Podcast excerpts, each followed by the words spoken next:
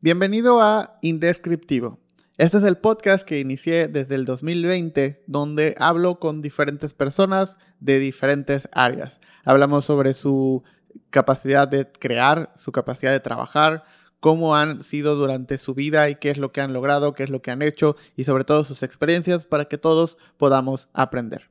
También tenemos episodios donde únicamente vamos a conversar tú y yo. Eh, yo pongo el primer tema y luego conversamos a través de los diferentes canales y plataformas.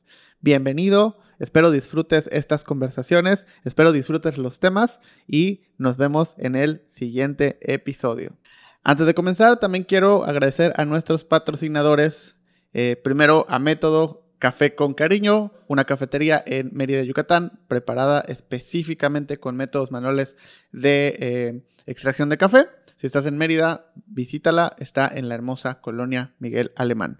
El segundo patrocinador, todo el café que amé, es un café colaborativo, es un café hecho específicamente para que lo puedas usar con absolutamente todo. Eh, la identidad muy bonita creada por mis amigos de Estudio Cariño y el café perfectamente tostado gracias a Tierra de Café. Lo puedes adquirir a través de la plataforma de Secret Name, secretname.mx o simplemente mandando un mensaje al Instagram de Amétodo MX o todo eh, lo puedes conseguir también en Secret Name MX en Instagram.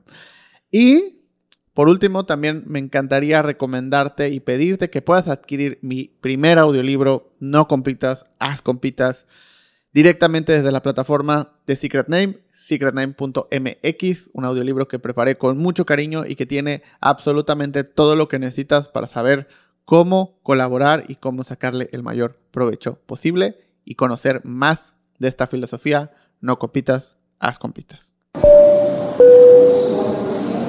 Bienvenidos a Indescriptivo, el podcast.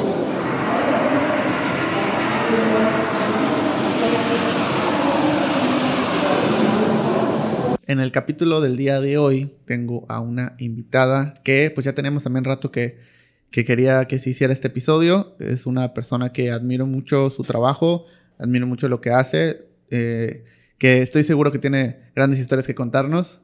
Eh, y todo lo que ha logrado a través de su gran talento. Día Pacheco, bienvenida. ¿Cómo estás? Hola, muy bien. Este, así que recién llegada de la Ciudad de México. Recién llegada. Ajá. ¿Cómo te ha tratado Mérida? Eh, muy bien.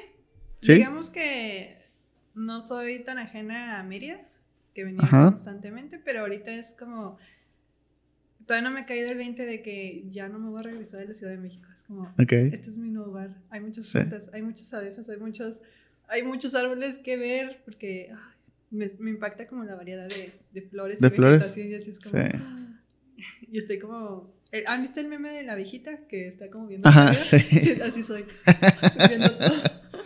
Pero bien, chido, chido, chido. Ok. ¿Y qué, cuál ha sido como de las principales, am, digo, ya, ya sé que no eres tan ajena, pero en, en general no solo ahorita, sino de las veces que has venido, ¿cuáles son las principales diferencias que encuentras de Mérida con cualquier otro lugar? ¿Hay algo que Mm, resalte? Sí, la gente es muy amable, es muy hospitalaria. Ok. Porque eh, justamente en Ciudad de México estuvimos como... Hubo una temporada que estuvimos saliendo mucho de viaje y pues sí, la calidad de la gente, bueno, la, o sea, calidad de calidez Ajá. es muy distinta y aquí siento que la gente es muy amable. O sea, yo me sorprendía mucho que entrar al Oxxo me daban las buenas tardes, buenos días y es como... ¿Qué Sí, hiciste? sí, sí. Y sale lo así, vaya bien o buena Sí, tarde. Y digo, sí. ¿Qué?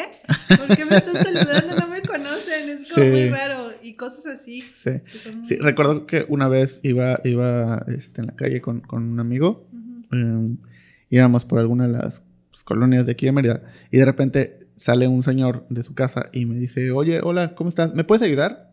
Ven, ven, ven, ven, ayúdame. Y yo, ok. Y, y caminamos y entramos a su casa.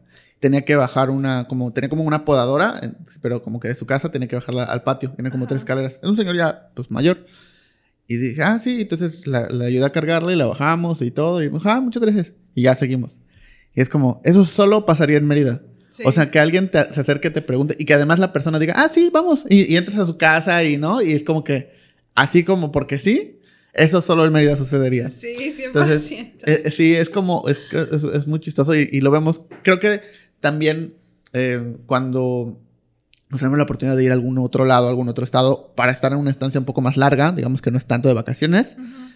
nos empezamos a dar cuenta de esas cosas que no hay en otro lado y empezamos a apreciar un poquito más eso, ¿no? Uh -huh. Que a veces hasta nos quejamos un poco, pero, pero pues es como parte del, del folclore de, claro, de, la sí, zona. Sí, eso. Y hablando de, de pues, esta perspectiva externa, digamos, aprovechando esta perspectiva externa, en el mundo laboral, específicamente en, la, en el área de diseño, ilustración, todo, ¿cómo, cómo percibes Mérida? O sea, ¿Cómo percibes Yucatán en general en, en, ese ámbito? Pues ha crecido demasiado. O sea, uh -huh. de, un, de estas visitas que hemos estado haciendo a Mérida, eh, siempre hemos visto nuevos negocios y que el branding está sí bellezo, be bellísimo, o sea, una joyita. Eh, también al toparlos ustedes, sí. eh, uno pensaría que, ah, pues es como de la Ciudad de México, pero ya después te das cuenta que es de Mérida y es como, órale, qué chido. Entonces, eh, siento que se ha abierto mucho y sobre todo en branding también he visto muchas cosas muy bonitas que salen de acá, este, ilustradores, ilustradores. Entonces, eh, sí lo veo que va pisando fuerte, ¿eh? Mérida va pisando muy fuerte y que todavía le falta un gran camino por recorrer, pero yo creo que sí le anda haciendo competencia a la Ciudad de México, ¿eh? ¿Y, y qué, cuáles sientes que serían como esos factores que le, que le hace falta? O sea, ¿qué, qué dirías? Uh, o sea, van por buen camino.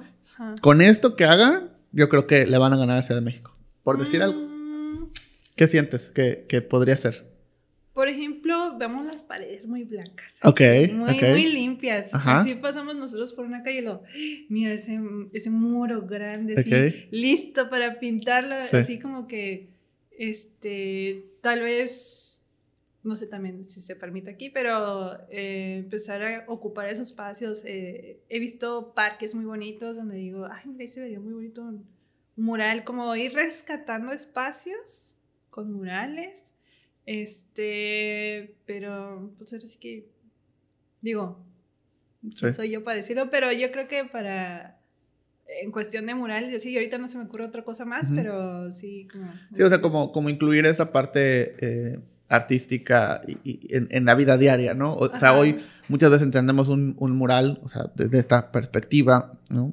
Eh, un mural como parte de una, como la parte de decoración de algún lugar, de algún edificio, de algún restaurante, de algún, o sea, se, se hacen murales, eh, bueno, hablábamos hace, hace, un momento antes de empezar de, de, de Artazo, ¿no?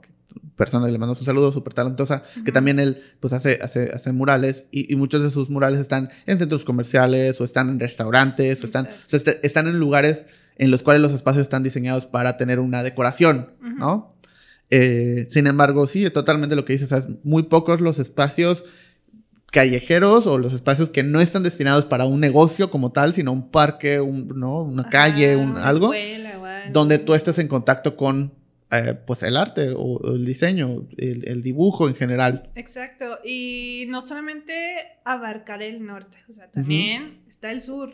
Sí. Entonces, eh, yo me acuerdo que hace como tres, cuatro años, eh, yo vine a tatuar aquí a Mérida. Okay. Y Totoy se fue con Carlos Art Artazgo uh -huh. y, este, y el Mansa a hacer un mural allá okay. en eh, el parque, no me acuerdo cómo se llamaba, solo sé que era Francisco Madero. Francisco, Francisco de Madero, seguramente. Ajá, sí. seguramente.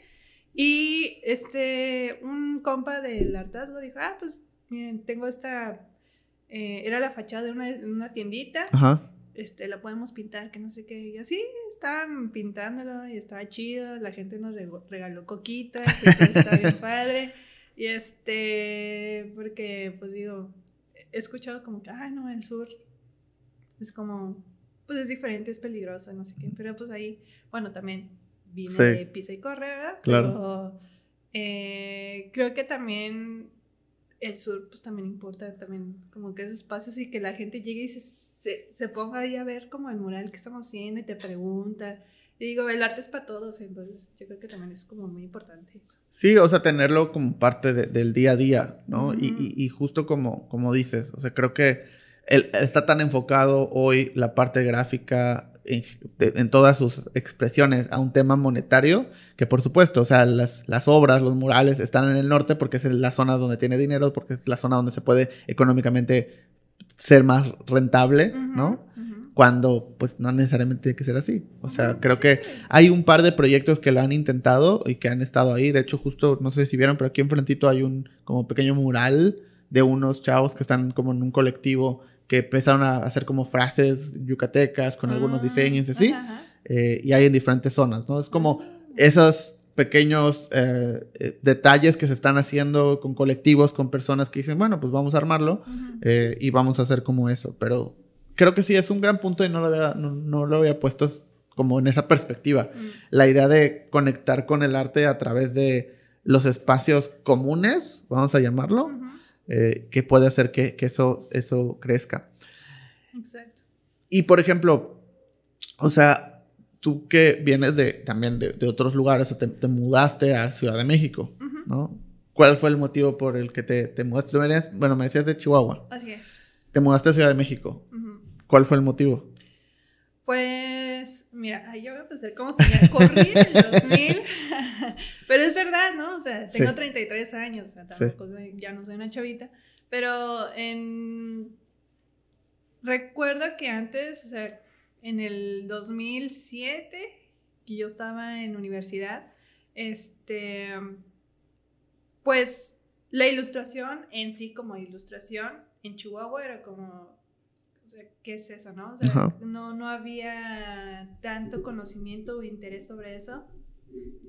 Eh, y yo siempre me había querido dedicar al dibujo, porque de hecho eh, veía mucho el programa de Bob Ross cuando era niña. Ok. Y yo decía, yo quiero hacer lo que hace él, pero ya fue ¿Te dejaste crecer el pelo? así, así, hablo. Empezaste a hablar muy lento. Ajá, y todo es feliz. este, y, pero fui creciendo y dije, o sea, sí quiero dedicarme a pintar, a dibujar, pero no sé si quiero ser artista. ¿no? Ok. Entonces, eh, empecé a ver, bueno, tenía un grupito de amigos donde veíamos Ujú. mucho anime, porque pues, otaku de los 90. Eh, y, y pues eh, empecé a ver como mangas, anime, y dije, "Mm, entonces quiero ser mangaka. Lo, no, pues no, o sea, también era, era, era algo muy alejado. Y mi referencia en ese momento era una chava ilustradora que se llama Gina Chacón. Ok. Ella hace mucho anime y manga y ha trabajado como para hasta para Nintendo, ¿no? Entonces un día me le acerqué a ella y dije, oye, me gustaría hacer eso que tú haces, ¿no? Eh, me dijo, no, pues yo es- este, estoy estudiando en la Universidad de Tapalmore, que no sé qué, está en el centro y la fregada. Y dije, ah, pues creo que me voy a meter ahí. Ok. Digamos que esa fue mi referencia. Eh, iba a cursar la carrera de lice- licenciatura en diseño gráfico. Eh, y pues sí, en la carrera me empecé a dar cuenta que como que, "Mm, mira, sí aplico el dibujo, pero para algo más funcional. O sea, sí, creo que por ahí va. Hasta que me parece que en tercer semestre me dieron la clase de ilustración publicitaria y me la dio OPA, Orlando. Portillo. Ajá. Él, él fue mi profesor. Este, y me acuerdo que trajo varios libros de, de varios ilustradores y como aplicaciones y es como, esto es lo que yo quiero, esto es lo que yo quiero, quiero hacer, sí, dedicarme al dibujo, pero que pueda aplicarlo en un abanico de varias opciones. Y este, y así fue. Y, pero yo notaba que Chihuahua era como, ah, sí, ilustración, dibujitos, ¿no? O sea, hazme este dibujito para los 15 años de mi sobrina y así. Entonces, em, pues dije, no, pues creo que voy a ser diseñadora gráfica si me quedo aquí en Chihuahua, ¿no? Porque yo antes trabajé en una agencia de publicidad de Chihuahua donde hacíamos lonas, o sea, hacíamos lonas para constructoras y, y venta de casas y así. Hasta hacía los anuncios del, del periódico de, de Chihuahua y llamaba al periódico para que todo estuviera bien y así. Y yo, no quiero estar haciendo esto, yo quiero dibujar. Hasta que dije, pues si quiero dedicarme a dibujar, pues tengo que poner las pilas, tengo que hacer algo, ¿no? Entonces empecé a hacer, pues, digamos que encontrar ese caminito, ese estilo propio. Y, este, y así lo fui haciendo y empecé a publicar mis cosas en Facebook, porque en ese entonces solamente estaba Facebook, y Twitter y Fotolog, yo creo. Entonces ahí empecé a publicar mis cosas y demás. Hasta que una vez fui a la Ciudad de México a una fiesta de una revista que es la revista Picnic, que ahorita pues ya no es una revista, ¿sí? Eh, y ahí conocí a Totoy en la fiesta, fue como que, ah, qué chido, ¿no? Este, y ya, de ahí no pasó nada más. Pero me encantó como toda la cultura, eh, las exhibiciones, las exposiciones, esa ese empaparse de la ilustración y otros artistas, ver el trabajo de otra gente, fue como que, órale, qué chido, aquí está como, ahora sí que creciendo este, este medio. Y fue como dije, pues bueno, yo creo que va a ser la hora de que me mude para allá porque yo quiero hacer todo eso, ¿no? Porque en Chihuahua estar picando piedra. Em, en Chihuahua logré hacer pequeñas publicaciones en revistas locales y una que otra eh, revista de aquí de la Ciudad de México, pero fue cuando dije, yo, pues yo quiero más, no sé, yo quiero dedicarme a la ilustración y demás, hasta que ya eh, me parece que fue el 2012, que fue cuando dije, ya, creo que mamá, hermana, lo siento mucho, pero muchas gracias, pero yo ya me voy a la Ciudad de México. y me mudé eh, porque sí, yo sentía que en ese entonces no, no iba a poder crecer más y pues no teníamos las redes sociales que tenemos ahorita, ¿no? Digamos que estábamos, creo que somos esa generación donde experimentamos o experimentaron con nosotros con todo esto de las redes sociales y así.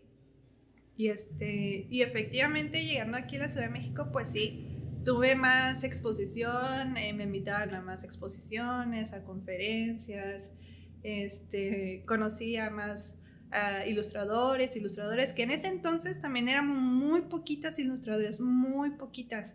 Y ahorita veo hacia atrás y veo esos recorridos de los 10 años y ahorita hay un montón.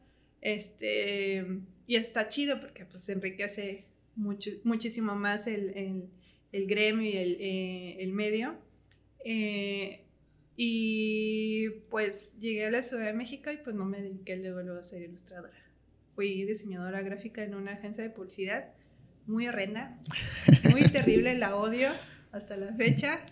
Este, y, y así fui saltando a agencias de publicidad, siendo diseñadora gráfica, digamos que en la chama y en la noche nos dedicamos a dibujar, a hacer nuestras cosas, porque digo, pues también, o sea, el diseño gráfico me está dando de, pues para pagar mis gastos pero también necesita esta otra parte de mí que necesita desfogar, necesita también crecer. Eh, y en las noches ahí nos dedicamos a dibujar, a los fines de semana nos íbamos a, las exposiciones de que, ay, está exponiendo fulano de tal. Ah, vamos a ver, ¿qué está pintando fulano en tal lugar de la condesa? Y ahí vamos, ¿no? Y cuando me acuerdo que recién llegada fuimos a una exposición de un artista que se llama Minos. Ok.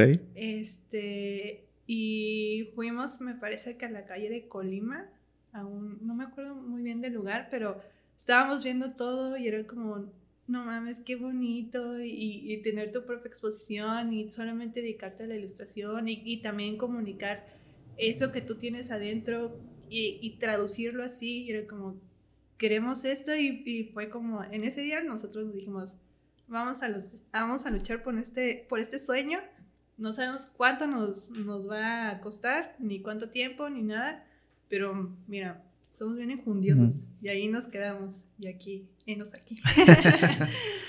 Creo que es, es, es común, digo, y porque me ha tocado escuchar historias de, pues, de varios amigos y amigas, sobre todo específicamente hablando de, de, cuando se dedican a la, ilustración o al dibujo en cualquier aspecto, siempre empiezan como con esa parte de la publicidad, ¿no? Como una agencia de publicidad en retrospectiva, bajo tu experiencia, ¿crees que es un buen camino o crees que debería haber, o, crees que deberían de tomar otro, otro camino. O sea, imaginemos a esa persona que hoy está, eh, le gusta dibujar, le gusta pintar, lo que sea, pero pues tiene que pagar su renta. Entonces, eh, ¿le dirías que entrara a este mundo de las agencias de publicidad o, crees que habría, habría otra forma? O sea, ¿Cómo lo hubieras hecho tú ya teniendo pues, lo que sabes hoy? Ajá. Eh, hoy en día lo dejaría como un depende.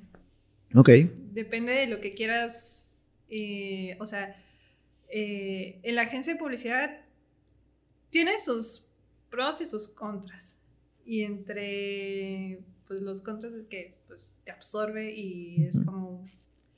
Y lo chido es que de repente empiezas a, a conocer cómo se hacen las cosas, los tiempos, eh, a, familiarizarte con el lenguaje de la publicidad, que el brief, que no sé qué, estas cosas.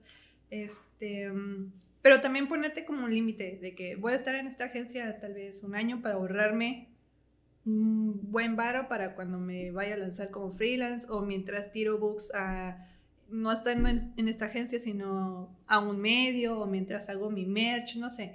Siento que eso es como para eh, poder ahorrarte y saber, porque yo cuando me lancé como freelance, no lo planeé, solamente me salí así como sin más y no tenía nada ahorrado, no tenía clientes, entonces la pasé terrible. Fueron dos años horrendos de estar comiendo así atuncito y arrocito de 50 pesos porque no había más. Este, entonces yo siempre sí les, les digo como, pues si estás en la agencia, hazte tu ahorrito.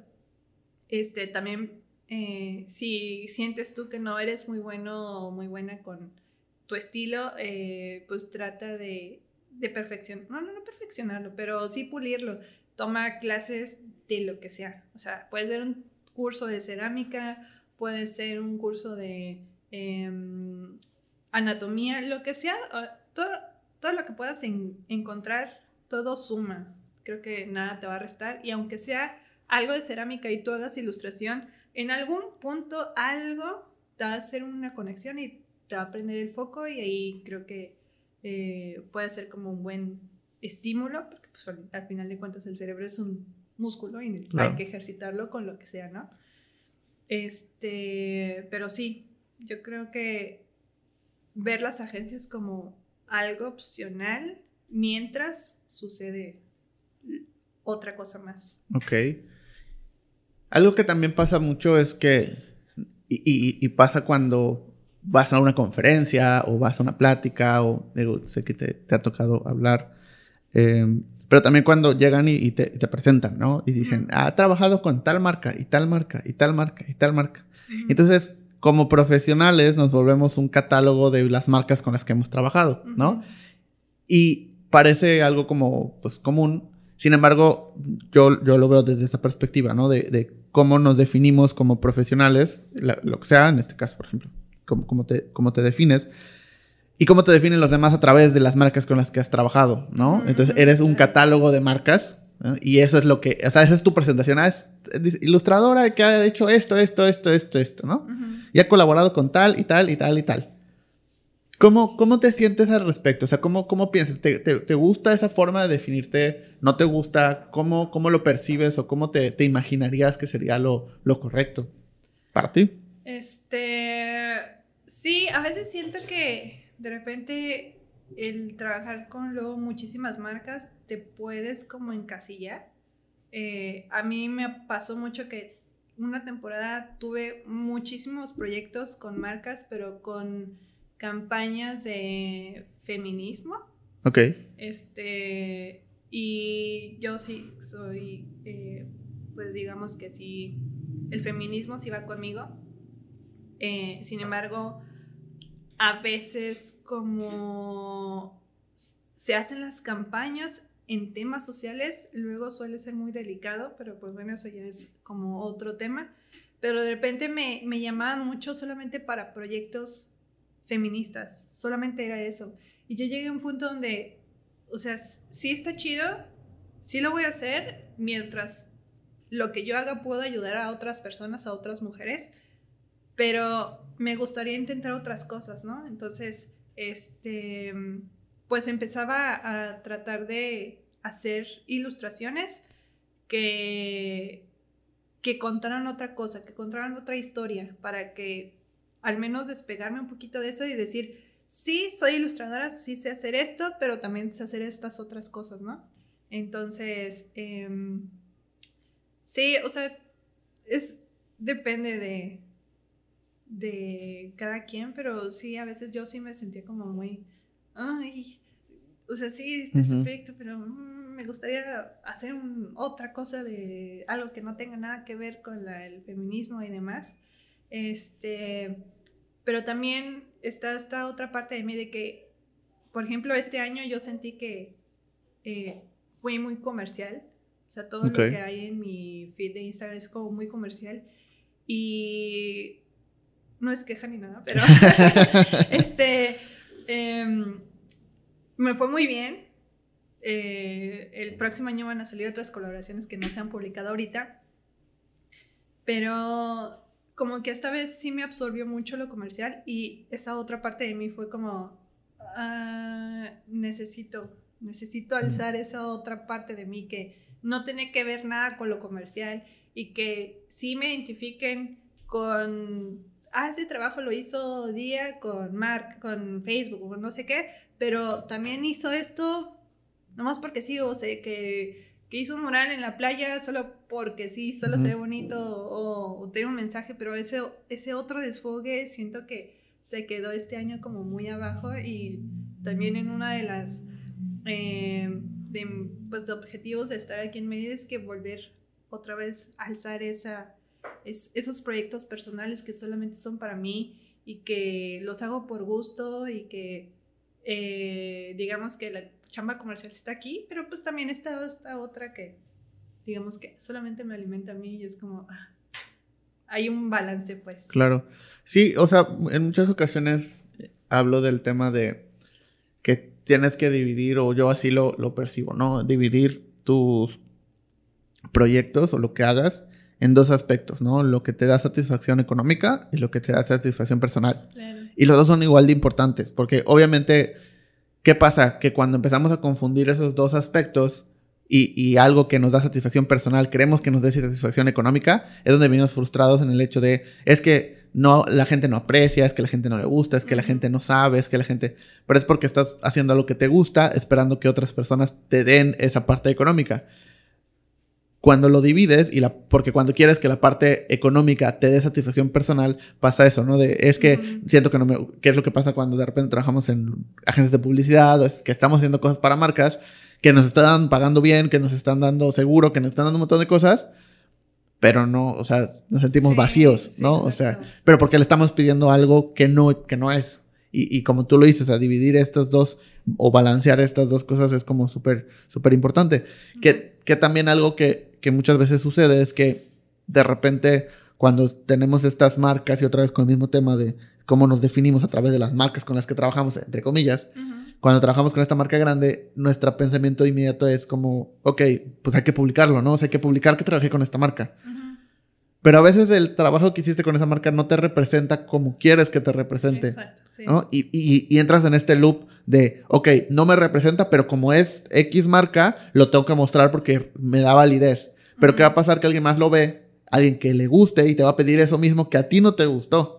Entonces entras en ese loop de hacer cosas que no te gustan, pero pues que te están pidiendo porque es lo que estás mostrando, ¿no? ¿Te, pasó eso en algún punto? Sí, eh, justamente eh, con lo de las campañas de feminismo y así, siento que de repente hubo mucho de eso y solamente me pedían solamente eso y era como, sí, chido, sí me gusta y lo hago con gusto, pero ay, necesito esa otra cosa que, que me ayude a, a balancear.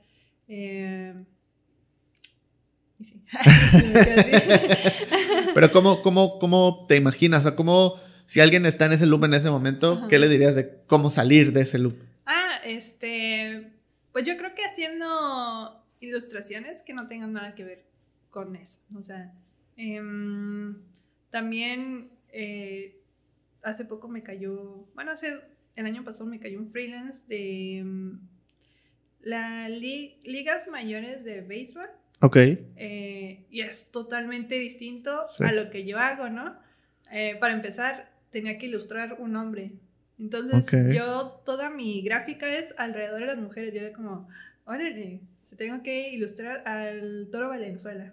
Ok. Entonces fue como, wow, y, y chutármele como la historia, de dónde salió, este, en este, eh, eh, eh, no, no es grupo, es jugadores. equipo? Ajá. Equipo, ajá, de los Dodgers y echarme toda la, la historia y digo, órale, y ya como que irme alimentando con todo eso y hacer el mood board y decir, ok, bueno, no soy buena haciendo los vatos, pero aquí le voy a hacer, voy a hacer algo que no quede tan femenino y toda la cosa. Y hacer ese, ese experimento fue como, ah, qué chido. Y que también eh, la, el mismo cliente fue como, ah, me gusta lo que hace ella, ¿no? O sea, sé que esto, lo que está en su Instagram, se ve muy distinto, pero es como que confían en que puedes hacer tú otra cosa. Y está chido. Y también hacer estos otros ejercicios que eh, no tienen ningún beneficio más que para ti. Eh, tal vez hacer algún ejercicio como ilustrar una, alguna viñeta para alguna revista editorial.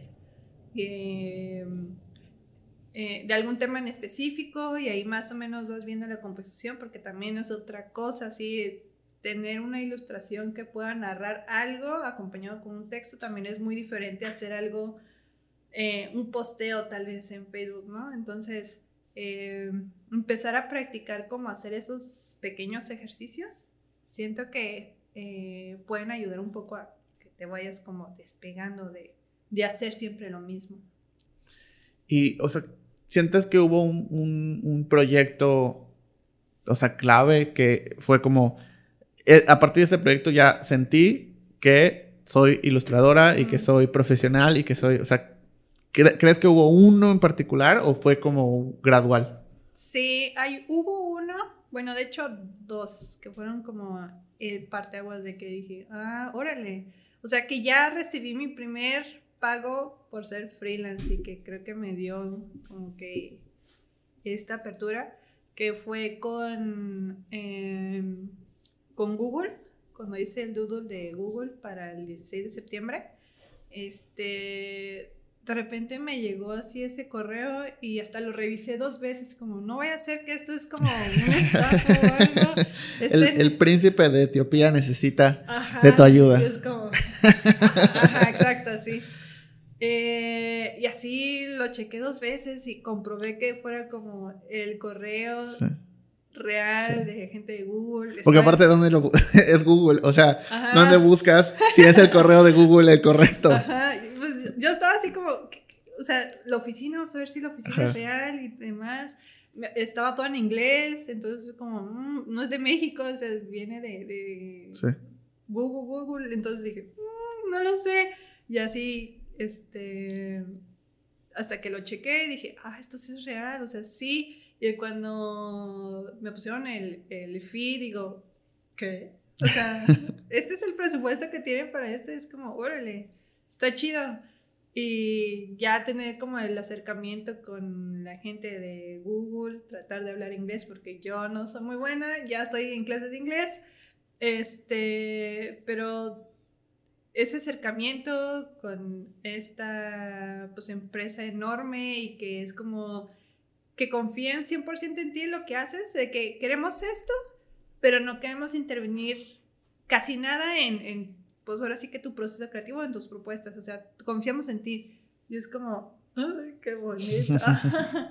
y este, hice un montón de bocetos y demás, y aparte me dijeron, no, pues también uno de los, eh, pues, piezas claves de todo esto es que también tú como artista, pues te puedas dar a conocer con más gente, me hicieron una entrevista y me hicieron entrevistas con varios medios y fue como que, órale, qué padre, es como, que, qué bonito que, que aprecien mucho lo que hago y que también me hicieron cambios mínimos, así mínimos, y me decían, y me pedían mucho como mi opinión de que, ay, ¿cómo lo ves así? Y este, eh, ¿te gusta ese color o, o mejor este? Si no, este, lo dejamos que tú quieras, como tú dices, y bla, bla, bla, ¿qué otra sugerencia? Y, o sea, como que sí se, invo- se involucran mucho en lo que tú piensas como Sí. artista.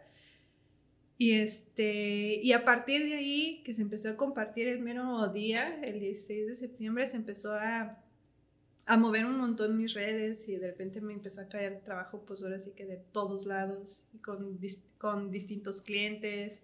Y de ahí yo sí puedo decir que fue como un salto muy enorme. ok.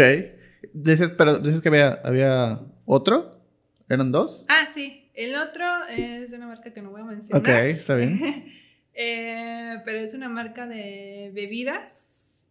Eh, el proyecto estaba muy lindo, estaba muy padre, estaba pensado para hacer algo muy, una campaña muy enorme, porque también era de, eh, me hablaban de, así que la empresa global y se hizo la propuesta, toda la cosa, todo muy bien, se hizo el archivo, el archivo final, pero al final no se publicó ese, esa bebida eh, por culpa, pues yo creo que de la empresa de México, de la marca de México, porque no le parecía que en la ilustración de esa bebida hubiera una mujer pues indígena.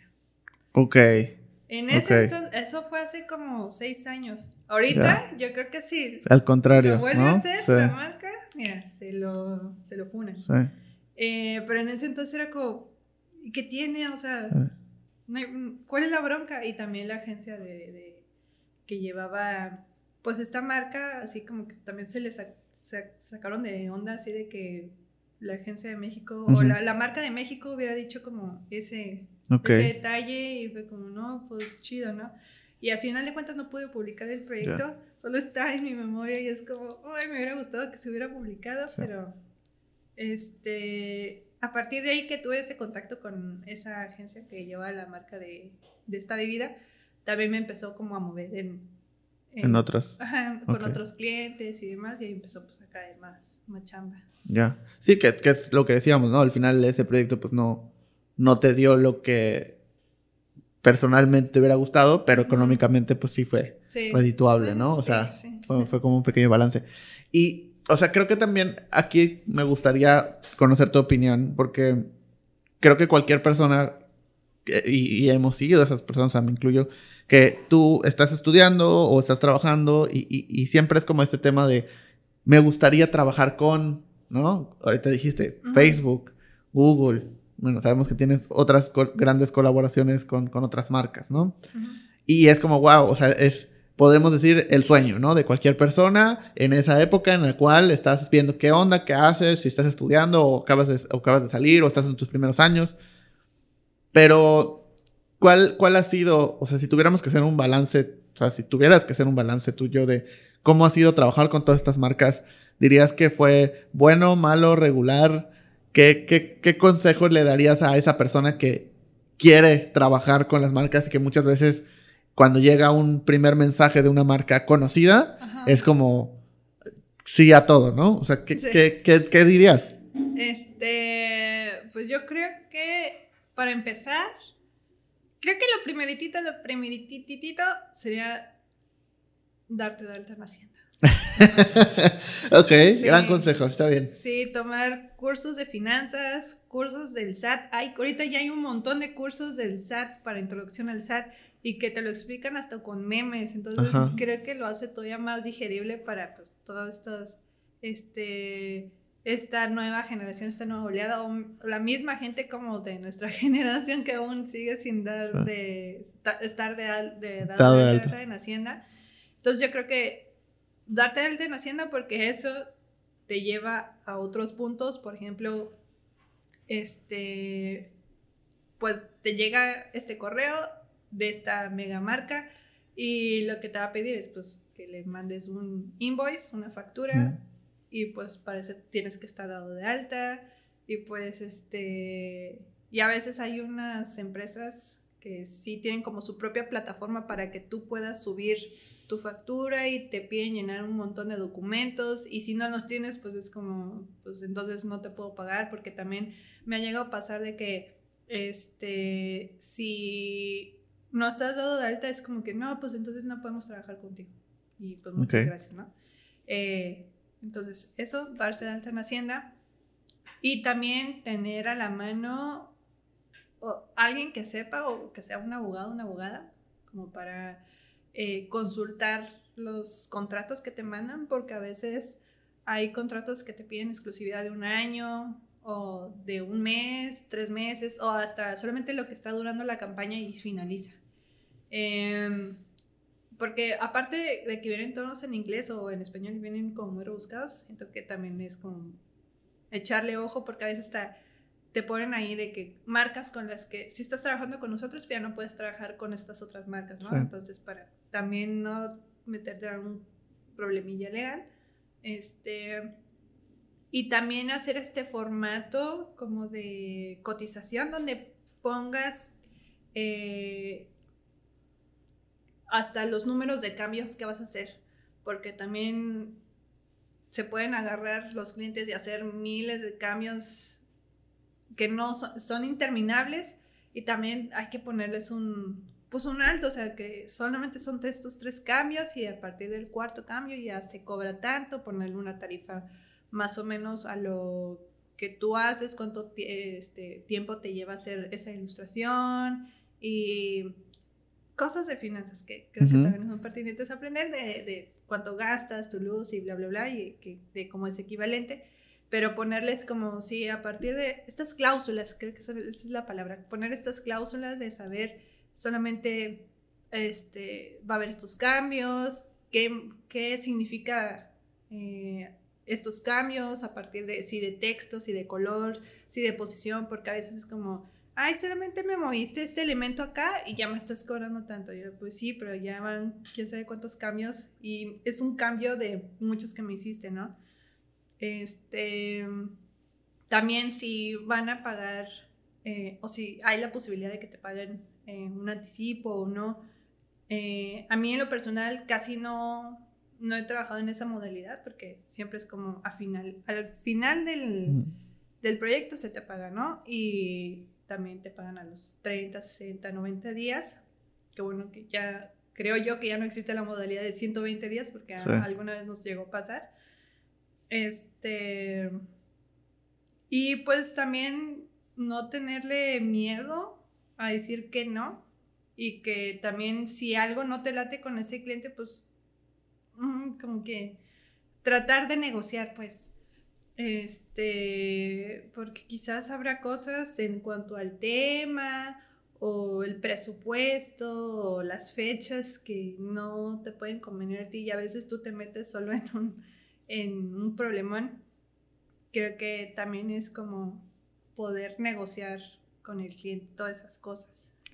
Sí, o sea, creo que eh, eh, esa, ese sentimiento a veces de que te llega ese correo de una marca, ¿no? Que, que, que conoces y es como, te sientes como, "Ah, me eligieron entre todos y te sientes especial y por lo mismo dices que sí a todo, ¿no? Porque es como, pues sí, o sea, es la marca grande y tengo que aceptar y, y, y hay un mon- montón de condiciones que cuando, otra vez tomando el mismo tema de, eh, y tal persona ya ha trabajado con tal, tal, tal, tal, o sea, creo que si no- nombráramos esos proyectos, habría esas historias, tanto buenas como malas. ¿no? Ahorita decías el tema de Google y cómo fue todo, pues, muy bonito en el sentido de todo lo que quieras, está bien, te vamos a pagar tanto, o sea, respetamos tu opinión, estamos, o sea, te, te- estamos colaborando contigo y tú eres la experta en este tema, entonces tú guíanos, o sea, nosotros, por, digo, por lo que comentaste, ¿no? Es como un, bueno, yo creo esto, pero tú, tú guíanos, tú dinos que sí y que no, ¿no? O sea, nosotros Ajá. vamos a poner ideas sobre la mesa y tú decides, porque tú eres la que sabes.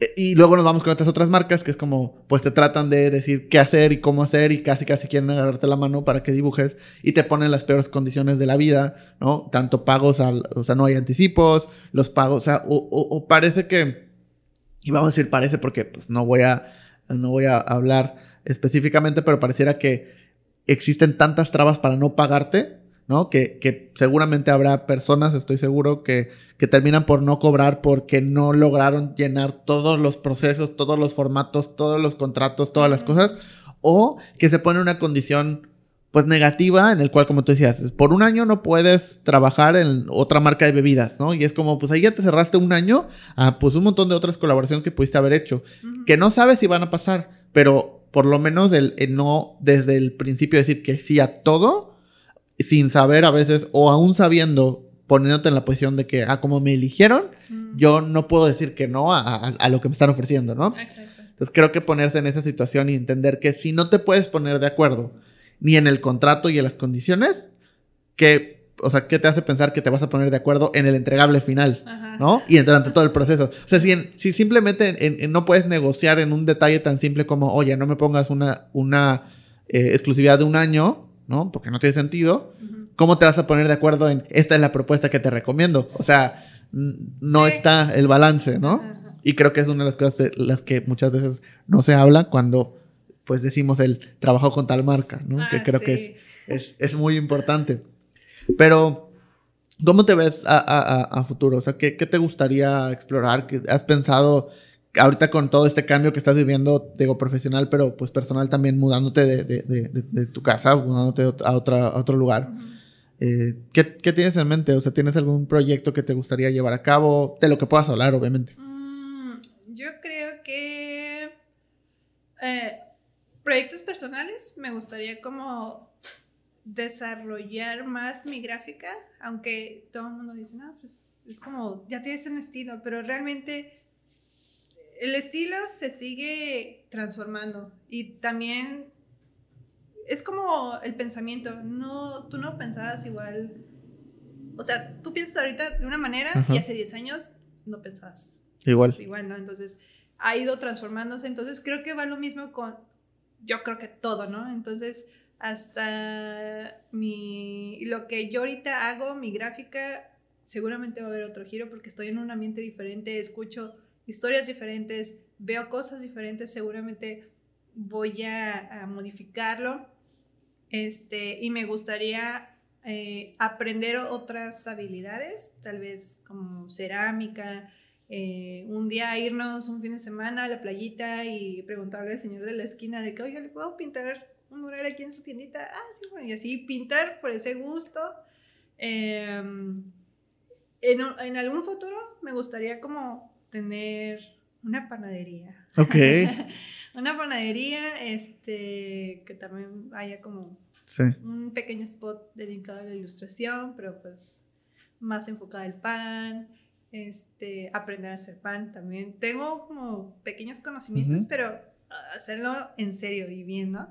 Este, y hacer más obra, o sea, más obra física, no tanto digital. Eh, y te digo, experimentando con la cerámica o, o otra vez volviendo a, a- al pincel, aprender el óleo, porque no sé pintar óleo. Este, y para chambas comerciales, me gustaría, así si tengo como en el ojo ahí en la Ajá. mira, al hacer alguna portada para The New Yorker o algo así. O National Geographic, algo así. Ahí sí. estoy como... No, estoy ahí como tratando de casar, si encuentro un mail o alguien conocido Sí. y enviar como mi, mi portafolio y demás. Este, y pues también tengo un pequeño canal de YouTube Ok. que he dejado como olvidado. Otra vez como volverlo a retomar y hacer esos vlogs chiquitos diarios. No digo, este, no soy la mejor hablando, como pueden ver. No, no, estuvo muy bien. Eh, pero sí, volver a retomar eso y como volver a agarrar esas cosas que me dan como mucha satisfacción, pero ahora en Mérida ya este nuevo espacio así como pues más tranquilo que sé que en todos lados hay inseguridad y hay, hay cosas, ¿no? Pero al menos de, de donde vengo, de, muchas cosas caóticas, al menos aquí es como, ay, un respiro pequeño para otra vez agarrar fuerzas. Para ir cerrando, creo que algo importante que estoy seguro que muchísimas personas que nos están viendo, que nos están escuchando, están en esa situación en la cual no saben si seguir eh, con lo que les gusta, no saben si seguir ilustrando, no saben si seguir porque pues tal vez las condiciones no se han logrado, ¿no? Y, obviamente te admiran y por eso están viendo este video o están escuchando este, este episodio. Eh, ¿qué, qué, qué les dirías? O sea, ¿qué consejo les darías o, o cuáles serían tus palabras directamente hacia esas personas que admiran tu trabajo eh, y que quisieran o que su sueño es tener esa, así como tú lo dijiste al principio, cuando conociste a esta persona y, te diste cuenta que eso es lo que querías hacer y le preguntaste dónde estudió y por, eso fuiste a estudiar ahí y empezaste ese camino, hoy estás en, ahora del otro lado, para muchas personas, estoy completamente seguro, ¿qué, qué le dirías a esas personas? No voy a decir el, típico cliché de, ay, no, este, no quiten el dedo renglón de sus sueños y así, porque siento que es muy poco realista. O sea, sí tener el objetivo, pero sé que las situaciones, o el entorno a veces no es el ideal, o la misma salud mental que tengas, pues tampoco eh, ayuda mucho. Entonces, es o sea, si quieres dedicarte a esto, inténtalo, pero trata de trabajar en ti y en la frustración, porque también siento que esta profesión va mucho con la frustración y sobre todo con el ego. Em, también saber cómo, ok, hice esta ilustración, pero no le fue bien y empiezas a mirar todo y empiezas como, ah, es que todos hacen lo mismo, o no me quieren por esto y esto y lo otro, y es como, a ver, a ver, tranquilos, como vamos a revisar qué pedo con nosotros primero. este, eh, saber qué es lo que quieres, qué quieres comunicar con esto que estás haciendo. Eh, cómo vamos con la salud mental, porque pues también ahorita el mundo es muy caótico y, lo que vemos en las noticias, a veces nuestras realidades pues tampoco ayudan mucho en tu entorno, entonces eh, creo que también es muy importante primero pensar en nosotros, en tratar de pues cubrir como nuestras necesidades y pensar mucho en nosotros realmente y ya después empezar a crear cosas porque o, hasta bien hay mucha gente que dentro del caos crea cosas. Digo, yo las admiro, no, no, yo no entiendo cómo lo hacen, pero lo hacen. Entonces, eh, pues uno va agarrando como ese caminito, se puede, sí se puede. Ahorita yo estoy aquí sentada contándoles esto, pero esos, ese recorrido que yo hice, lloré mucho, eh, me, me troné los dedos muchas veces porque decía, es que si me dedico a dibujar, no voy a tener dinero para pagar la renta o para poder comer después. Aquí no hay familiares que me puedan ayudar a mandarme dinerito, no, aquí es como estoy yo solita rascándome solita con mis uñas. Entonces es como que si ya tengo, tuve este privilegio de poder estudiar una carrera, pues voy a tratar de sacarle provecho. Este, agarrar esos rotitos mientras estoy así, estaba así en la agencia comiendo y dibujando por mientras en lo que terminaba mi hora de comida y empezaba a trabajar la tanda de 50 posteos que tenía que hacer al día. Este, sí se puede, sí se puede lograr. Eh, cuesta, cuesta un montón, pero se puede. Creo que también hay que tener mucha disciplina y te digo, eh, saber cómo también apartar el ego un poco de, de ese camino, porque a veces eso, ese ego te puede dar para atrás y no y cegarte y no poder como continuar en ese caminito porque también siento que también hay que ser como muy introspectivos eh, al ver nuestras obras, porque si tú lo ves y, ay, sí, soy lo mejor y tal la cosa, sí, pero vamos a ver qué podemos mejorar, qué, qué, qué, qué es esto, ¿no? O sea, ¿qué, tal si intento con una nueva paleta de colores? ¿O qué tal si esta ilustración la llevo a una escultura? A ver cómo se vería. Ah, que no, que ahora lo voy a llevar a una obra. Vamos a ver cómo está. Oh, una animación. Intentar esas cosas como para también alimentar nuestro músculo y creo que hay un colega que se llama, ¿cómo se llama? Gibran Turón. Ah, sí. Gibran Turón. Gran, gran, gran artista. Exacto. Entonces, un día lo, este, lo vimos en un bazar que organizaron los de Grupo de Autoayuda. Ah, sí, con Iván y, Pardo. Este, Grandes personas también, les mando un saludo. Sí. a ver cuándo vienen a Mérida. sí, ya, ya urge. Eh, y estaba Gibran vendiendo serigrafías y le compramos una que dice que la vagancia es salud.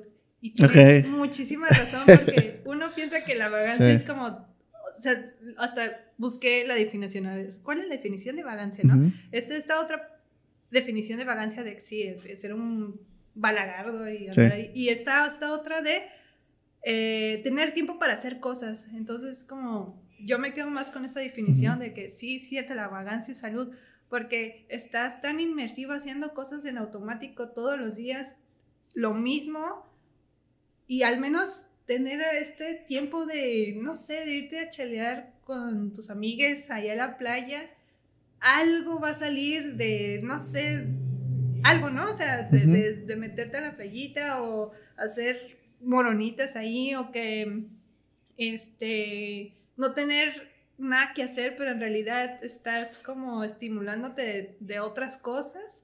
Eh, eh, porque siempre es- nuestras mamás decían, ay, siempre andas de vago o de vaga, y así, lo, pues sí, porque es esencial, es esencial para salirte de esa cajita que estás todos los días inmersivo y en automático para empezar a experimentar otras cosas. Entonces, sí, ya quiero llegar a enmarcar así ese, esa risografía Sí. de la vagancia y salud. es Sí, además, te digo, tiene unas frases muy, muy, muy chidas. Es, es- es muy chido el Gibran. Eh, pero bueno, pues quiero agradecerte mucho por, por estar, por venir, por, por platicar un rato, por compartirnos pues tus experiencias, lo que has aprendido, lo que te gustó y lo que no te gustó. Eh, te quiero agradecer mucho por, por tomarte el tiempo, por pues grabar este episodio. Eh, y pues, ¿dónde te pueden seguir? ¿Cómo está tu canal de YouTube, Instagram, Facebook, eh, Behance? ¿Cómo te pueden encontrar? Este, me pueden encontrar en Instagram como arroba diapacheco. Eh, eh, Twitter estoy como, me parece que también diapacheco. en YouTube también me pueden encontrar como diapacheco. Ok. Este, y pues nada, o sea, muchas gracias por habernos, bueno, está el otro invitado, ¿verdad? No, pero ¿Quién será? ¿Quién Uh, será? ¿Quién sabe? ¿Quién, ¿Quién será? sabe? No se sabe. Este, pero te agradezco mucho por habernos invitado al, al podcast eh, y espero que este como sea el inicio de otras colaboraciones. Seguro, seguro que sí. Vamos a hacer cosas muy chidas, va a ser. Sí, Pues muchas gracias. gracias. Eh, gracias también a todos los que vieron o escucharon este episodio. Eh, nos vemos la siguiente semana. Vamos a grabar el- la versión número 2 con un invitado sorpresa que nadie se imagina quién es. Este, pero pues nos vemos en un siguiente episodio y lo descubrirán. Hasta luego. Esto fue Indescriptivo. El podcast.